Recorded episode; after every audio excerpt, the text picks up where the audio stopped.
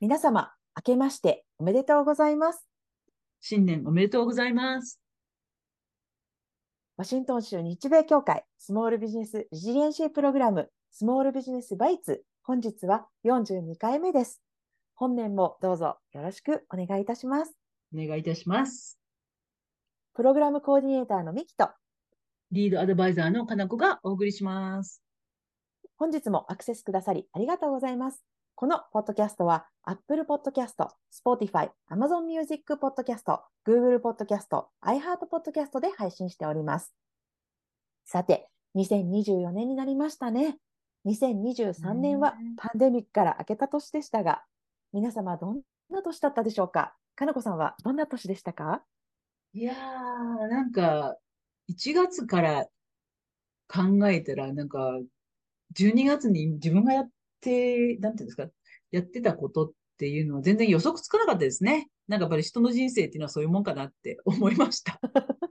まさかうん、なんか最近ちょっとね、あの、はい日米協会もすごく忙しくなって、ええあの、実際本当に、ね、私たちが今やろうとしているコミサリキッチンも、そんな話ははっきりで、去年の1月には何の話も出、キッチンのキーも出てこなかったのに。え。え、まあそれをなんか、話がどんどんどんどん進み、ということなので、まあ、人の人、なんていうんですか、何事もわかんないですね。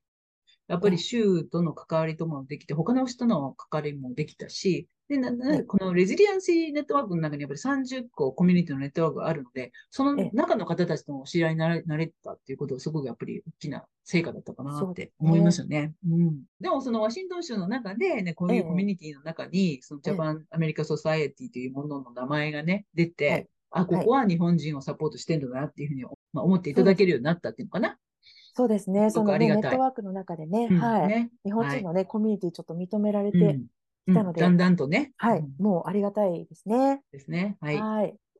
お正月というとですね、やっぱりおせちにお雑煮、ぶり、煮物などが懐かしくなるというのが日本人かなとちょっと思いますけど、このお休みを利用して、あの、ジェトロさんがやってる魅力あふれる日本食市場カリフォルニアというウェビナーを見てみました。で、まあ、台湾とかベトナムとか、いろんな地域の発表があったんですけど、その中の一つがカリフォルニアのことだったんですね。で、うんまあ、えっと、2022年のアメリカ向け輸出第1位というのの統計があったんですけど、まあ、アルコール飲料が1位。うん。で、2位がブリ。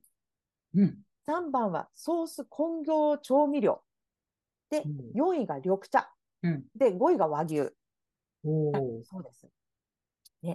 ね。で、あの、アメリカの日本食レストランの数は2万3000件を超えていて、うん2018年には1万8600件だったということですから、はい。かなり増えてる。まあ、これがね、すべて日本人経営かというと、ちょっと疑問なところはあるんですけど、まあ、ただ、あの、アメリカのアジア系のね、人口が2000万人超。で、まあ、これは2023年の米国センサスの調べなんですけど、うん。アジア系の消費者は、まあ、本格的な日本食を求める割合が高いんだそうです。で高級寿司や居酒屋、和牛なんかを好み、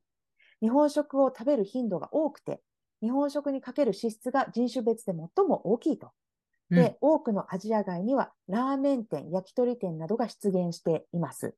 で、うんあの、アメリカのね、今度は Z 世代、ミレニアム世代って言われる10代から30代の世代は、2022年の調べでは1億4182人、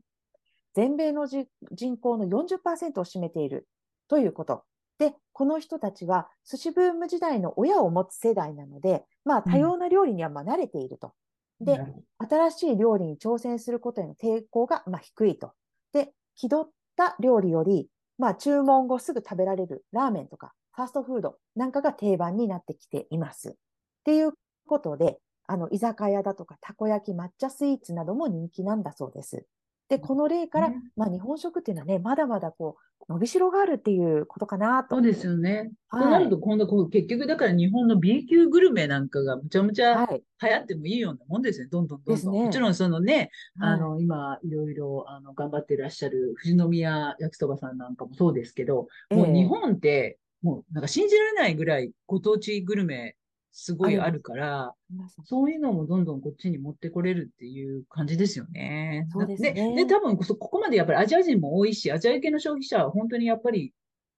こう、そういう日本のにあるものが食べたいみたいな、ええ間がいいじゃなくて、日本のそういうなんてオーセンティックなものを食べたいという方はいらっしゃるので、ええ、ね、そういう感じのものがどんどんどんどん、ね、増えていくんじゃないかなって思いますねそうで。すね。はい。ねえまだまだ頑張りましょうということで。はい、そうです。はい。さて、バイツ本編を始める前に、我々のプログラムを紹介させてください。スモールビジネス GAG プログラムは、ワシントン州商務省、ワシントンステートデパートメントオブコマースが、ワシントン州内に事業所がある個人事業、小規模事業を支援するプロジェクト、スモールビジネスレジデンシーネットワーク、略して SBRN の多言語プログラムとして、日本語を母国語とする方をサポートすることを目的として発足したプログラムです。このポッドキャストもこのサポートの一環としてご提供しております。本日のバイツは、セクシャルハラスメント、企業の対処です。ちょっとあの、新年1回目にしてはちょっと重いテーマなんですけどね。でも、皆さんが職場や学校、もっと身近では家庭などで起こり得る、でも決して許してはいけない問題として、今回ちょっと取り上げてみようと思いました。雇用主はセクハラが始まる前にそれを阻止する強力な職場の方針について決めておく必要があります。それでもまあセクハラの問題は避けられない。企業側は起こってしまった後、どうやって事実を把握するかということが重要です。企業はまた、苦情やその他セクハラ疑惑を調査する義務があります。ね、もし社内でセクハラを受けたという報告があれば、まあ、それが例えばそのそんなに重要なことに見えなくても、まあ、ちょっとおふざけの延長みたいなのに感じるものであってもですね、きちんとやっぱり対処しなければいけないっていうことですよね。で、どういうことかというと、報告を受けた後、素早く行動することっていうのはすごく大事で、徹底的に、まあ、徹底的に調査する。で、これは会社にとって義務なんですよね。で、まあ、これは法的な要件なので、まあ、私たちは弁護士じゃないから、どこまでそういうふうに言ってもいいかわからないんですけども、まあ、あの、事業主を応援する立場にして、やっぱりこうこういうことをして、念頭に置いておかなきゃいけないと。で、まあ、外部の調査機関に頼る方法も大事。やはりすぐ弁護弁護士さんにあの、まあ、相談するっていうことすごく大事だと思います。で、本当にね、だって、だって、セクハラをしている人が自分より高い管理職の人の可能性もあるっていうか、例えば、まあ、オーナーが何人かいて、その中の一人がそういうことをやってるっていうこともあり得るわけですよね。だから、その自分、まあ、が一番上のオーナーで一人だったら、その、従業員がやってるっていうことも問題だけれども、もしかしたらパートナーがそういうことをやってたりとかすると、やっぱそれも問題だし、だからやっぱりそういうところもちゃんとしっかりね、まあ、処置方法を考えておかなきゃいけないと。で、実際私のお客さんにも、まあ、あの、そういうことありましたので、それは本あの、ありえないことではないです。本当に。うん。あの、こういう問題には守秘義務というのが必ずあります。とはいえ、まあ、完璧に情報が漏れないっていうことはありえないですよね。小さい会社であればあるほど、あの、うんね、っていうのは、だって、調査をすることは法律上の義務です。でも、徹底的にするためには、その受けた側もそうだし、下側の話も聞かなきゃいけないし、そこを見てた人の話とかってやっていくと、まあ、ちょっとね、守秘義務を完璧に守るっていうことが難しくなっちゃうかもしれないけど、でも、うん情報は知る人のみで共有されるっていうことは徹底しないといけないんうんですね。そうですねあ。の関係者だとか、マネージャー、それとかうん企業の弁護士ってういうんところでシェアしますとうんいうことですね。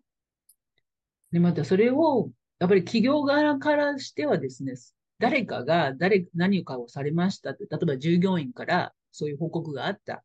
従業員から私のマネージャーからこういうことされましたって、まあ、あったとしたら、まあ、それを retaliate っていうのは、報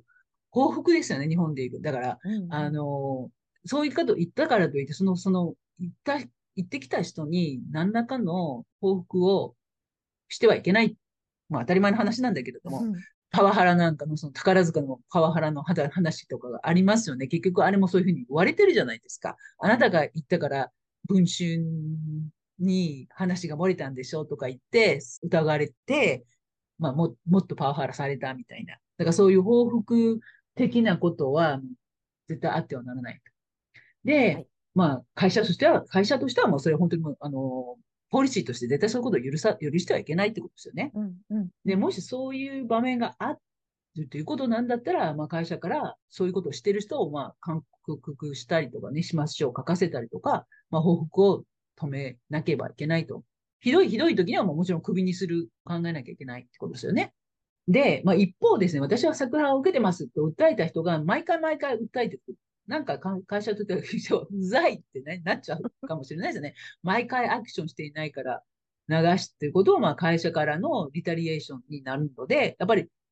まあそういうことの方もいるかもしれないですね。そのセンシティブな方で、ちょっとのことを毎回毎回言ってくるけど、でも、でも会社としてはやっぱりそれを真摯に受け止めて、やっぱ調査しとかないと、やっぱアメリカは本当に訴訟の国なので、何あるかわかんないから、どんな証拠をさられてるかもしれないし、だからそういうことはやっぱりその会社柄、ね、なんていうの、私がこう見て、ずっともう20年間、その会会計関連の、仕事をしてきて、やっぱりそういうのを、まあ、書類とか見ることもあるんですよ。やっぱりその、弁護士さんが関わってくる案件とかを私たちはその全部インボイスとか見たりするので、で、やっぱり何回もありましたね。だからそういう従業員からセクハラ関係で訴えられるとこまではいかないけど、やっぱりその苦情が出てます。で、それに関して弁護士さんを入れて話をしてますみたいな、そういうのをもうはっきり言って、もう毎年見てました。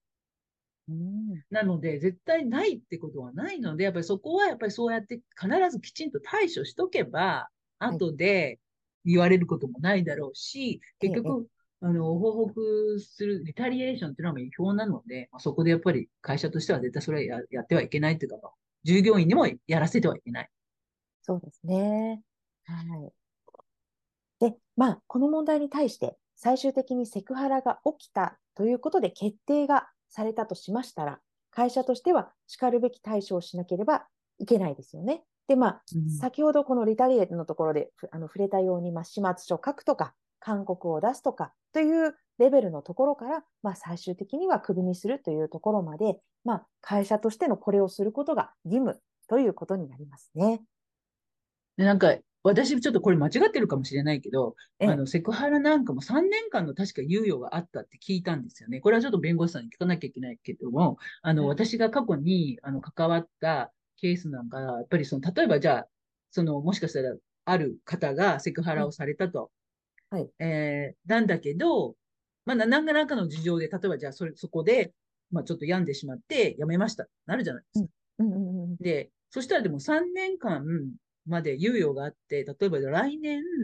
いや、実、もう辞めてるんだけど、はい実は、何々さんから、あの、ハラされてたんですって言って、なんていうの、その話が蘇ってくる。だ弁護士さんと相談して、あ、そんなのダメですよ、訴えなきゃ、みたいなことで、その元従業員がそういう話を持ってくるっていう話もあるみたいで、だから確か3年間ぐらいは遡るらしいんですよね。なるほど。とまあ、もちろんその完璧に100%これは私が正しいかどうかわかんないけれども、もうそういうことこともあるので、やっぱりそのその専門の弁護士さんにやっぱり相談しておかないと。というか、前もって、やっぱりそういうう、ん。なんていうんですか、マニュアルみたいなのも作っておいて、そういうことがあったら、じゃあまずステップは何か、みたいな、大事かな、とは思いますから、やっぱり全部その、な一連の話を全部ちょっとね、書面化することっていうのはすごく大事で、ええ。で、すべての会話とか一連の問題に対して会社がステップ、どういうステップを取り、取って対処したかみたいなのを書いておかないと、本当にね、後でいろいろそういうこと問題になると、本当はい、ちょっとの訴訟でも弁護士さん代だけですごい高くかかるから、でまたこの人間の記憶って本当に曖昧だから、一そう体ワイヤなんになったらですよ。忘れちゃう。だってはっきり1ヶ月ぐらい経ったら、何だったっけみたいなそうそう。になんか、なるし、ね、なんか嘘も100回言えば誠になるじゃないけど、さって言ってたら、なんか誠みたいになっそうそうそうなの。ね。だからそこで記録をちゃんと書いておいておくっていうのはね、すごく大事ですよね。ええ。うんで、それがまあ、強いては会社を守ることにもなるし、そのセクハラを受けてるっていうその従業員さん、また、またはセクハラをしたっていう人も、まあ、最終的にはどこがどうなってるかわからないかわからんない。うん。ええ。だから皆さんをね、こう守るという意味ではね、うん。女性がいつもセクハラされるとかでは限らないし、男性から男性かもしれないし、男性から女性、また女性から男性かもわかんないし、そうです。よねまあまたこうしてはそそういう男性、女性っていう、まあその性別のの決めたくない人たちもいらっしゃるから、はいわかんないですよね。自分の会社に、やっぱ一人以上いる場合は、皆さんやっぱり気をつけた方がいいなって思うんですよね。ですね。で、もしかしたらはい自分と一人の、あの、従業員っていう、その関係もうん、ね、セクハラだけじゃなくてパワハラっていうのもあるから、はいその辺もちょっとね、もう本当、捉え方ってちょっとね、人それぞれそうそうそうそうそうそう。すごくやっぱり敏感なところがあるので、で、こちらって、まあ、もしかしたらですよ、日本人同士だからってうんうん。甘く思ってると、ね、で、でちょっと冗談を言ってしまったりとか、でそれもね、考えた方がいいですよね。日本では OK だからとか、こんなぐらいいいじゃないかっていうか、ちょっと冗談のつもりではい。は言いってみたみたいなことが、いや、逆にそれはちょっと、それはないでしょうっていうことになる相手もいることだしね。ですね。で、またそれも逆もあるっていいじゃないですか。そうそうそうそううんそううんそううんだから、そういうところはちょっとセンシティブにあの捉えておいた方がですね。ねはい。で、まあ、もし何か必要があればね、会社の方でも、まあ、会社の弁護士さんに、あの、早めに相談してということですうねん。そうですね。やっぱりまず弁護士さんにご相談されるのが一番いいかなって思いますね。すねうんはい。それでは、今週のかなこのバイツ、よろしくお願いします。はい。じゃあ1月になりましたので、皆さん、あの、恒例の、えーっと、1099、フォーム1099というものを出さなきゃいけない。1月31日までです。いやもちろん、その、従業員さんがいらっしゃる方は W2 を1月31日までに出さなきゃいけないんですけど、それ以外にも、インディペンデントコントラクターなり、例えば弁護士さんとか、あの、会計士さんとか、ね、お支払いがあって、その、前の年にお支払いしたあの方たちに、えー、1099っていうのを出さなきゃいけないということなので、まあ、それを忘れにならないように。で、もしそのやり方がわかりませんっていうことがありましたら、私たちどものワークショップへぜひいらしてください。そこでちょっといろいろね、あの、お教えいたします。はい。よろしくお願いします。はい。はい。というわけで、今後もスモールビジネスバイツとして皆様に役立つ情報を隙間の時間にお聞きいただけるようなポッドキャストを配信していく予定です。ぜひ、ワシントン州日米協会のスモールビジネスバイツをフォローお願いしますね。ではまた次回。さようなら。さようなら。